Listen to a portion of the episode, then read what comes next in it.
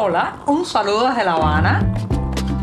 Les habla Joanny Sánchez, cubana, periodista, ciudadana, y les traigo este cafecito informativo recién colado y sin azúcar para despertar.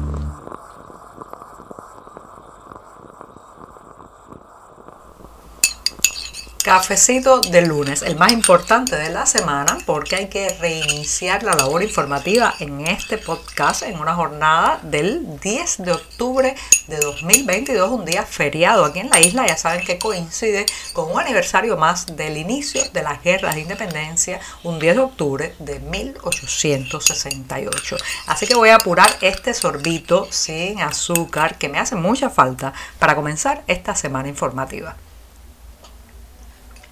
Después de este buchito amargo, les cuento que durante los últimos días ha sido noticia una carta, una misiva publicada por los medios oficiales cubanos y firmada, rubricada por intelectuales, artistas y periodistas en que dan un espaldarazo al régimen cubano, especialmente, eh, pues de alguna manera justifican la represión contra las protestas populares que se han ido sucediendo en la isla en los últimos meses, en las últimas semanas y que han ido aumentando de tono. Esta es una carta que eh, pues intenta cerrar filas alrededor de la Plaza de la Revolución y justificar, reitero, los excesos represivos que ha cometido contra la población cubana que de manera pacífica y o sea, generalmente pacífica, ha eh, exigido no solamente que mejoren las condiciones cotidianas de la vida, sino también un cambio, un cambio de rumbo nacional. Bueno, pues estos firmantes, que ya son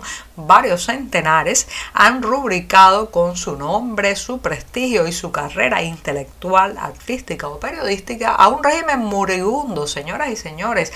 Han eh, cerrado filas con el castrismo de sus finales, así me parece, y esto no es algo baladí, porque en realidad este mensaje que han firmado estas figuras de la intelectualidad y del mundo artístico cubano no está tan pensado en lavarle el rostro hacia afuera al régimen, sino más bien se trata de un intento desesperado del castrismo de rodearse de esos rostros, de esos nombres, de esas figuras para poner a todo el mundo como cómplice, ¿sí? Lo que se dice en buen cubano, poner a todo el mundo a la soga, la soga con la que se aprieta el cuello de la sociedad y del pueblo cubano. Así que es una carta, carta de la ignominia, es una carta que muchos de los firmantes lo hicieron por presión, por no destacarse, por no recibir represalias, pero cargarán el resto de su vida con la responsabilidad de haber firmado esta misiva en tan mal momento, en un momento en que el régimen está golpeado por todos lados, con una imagen muy menoscabada a nivel internacional y también mucha impopularidad dentro de las fronteras nacionales. Y en medio de eso, bueno, pues a algunos intelectuales y artistas se les ocurre ponerse del lado del represor, del lado del poder, del lado del autoritarismo. Mal papel. Recuerden que Hace 20 años justamente una carta similar respaldó no solamente el fusilamiento de tres jóvenes que habían secuestrado una lancha en La Habana para escapar hacia Estados Unidos, sino que también justificó la prisión de 75 opositores y periodistas independientes. Casi 20 años después de aquella carta de la ignominia también vuelve a repetirse como un déjà vu la misma situación. ¿Qué estarán pensando estas personas que han puesto su firma, su nombre y su prestigio en una carta así? ¿Creen que no habrá un cambio? ¿Creen que no tendremos memoria? ¿Creen que podrán borrar o decir más tarde que no sabían las implicaciones de esta carta? Yo creo que ese tiempo de justificarse y el tiempo de la apatía ya terminó hace mucho.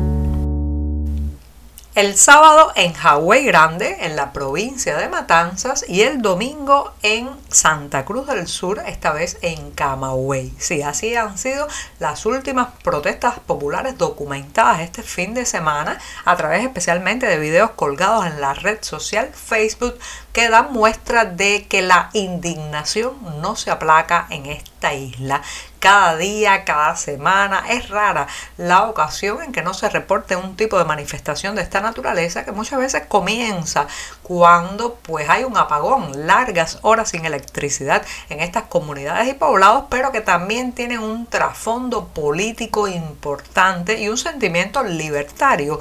Si se fijan ustedes en los videos transmitidos, por ejemplo, desde Hawái Grande, se ve que incluso cuando están protestando frente a la sede del gobierno local, los residentes en ese municipio hastiados de eh, la, el corte eléctrico, regresa el suministro de luz, pero ellos no se van de la protesta, se quedan allí incluso, eh, pues comienzan a gritar la consigna de libertad. También en Santa Cruz del Sur hay consignas muy duras contra Miguel Díaz Canel, incluso se repite a coro abajo Díaz Canel, y esto está marcando también una evolución de la protesta. Señores, y señores, ya no es la protesta porque pongan la corriente, ya no es la protesta porque no hay suministro de agua, ya no es la protesta solamente enfocada a resolver un problema puntual, material y muchas veces energético. Estamos hablando de protestas de un corte político que están pidiendo la dimisión de Miguel Díaz Canel,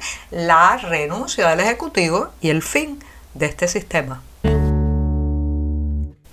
El béisbol cubano, nuestro deporte nacional y que un día fue la joya de la corona de la escena deportiva en esta isla, pues sigue en caída libre hacia el abismo, así, así como escuchan, porque la primera liga elite del béisbol cubano ha tenido que ser suspendida. Su inicio estaba programado para el pasado 8 de octubre, pero Lamentablemente los atletas no tenían uniformes, así como escuchan, los uniformes de los equipos que son importados, claro está, estos uniformes no llegaron a tiempo y la Comisión Nacional de Béisbol ha tenido que anunciar la suspensión del evento. Un puntillazo más a un deporte que sigue, reitero, de capa caída, no solamente por el éxodo de sus grandes figuras, el mal estado de las instalaciones deportivas y el propio desgano de la eh, fanaticada, digamos, de la audiencia de este deporte porque simplemente, bueno, pues el deterioro material lumínico también de los estadios quita mucho entusiasmo y quita muchos deseos de asistir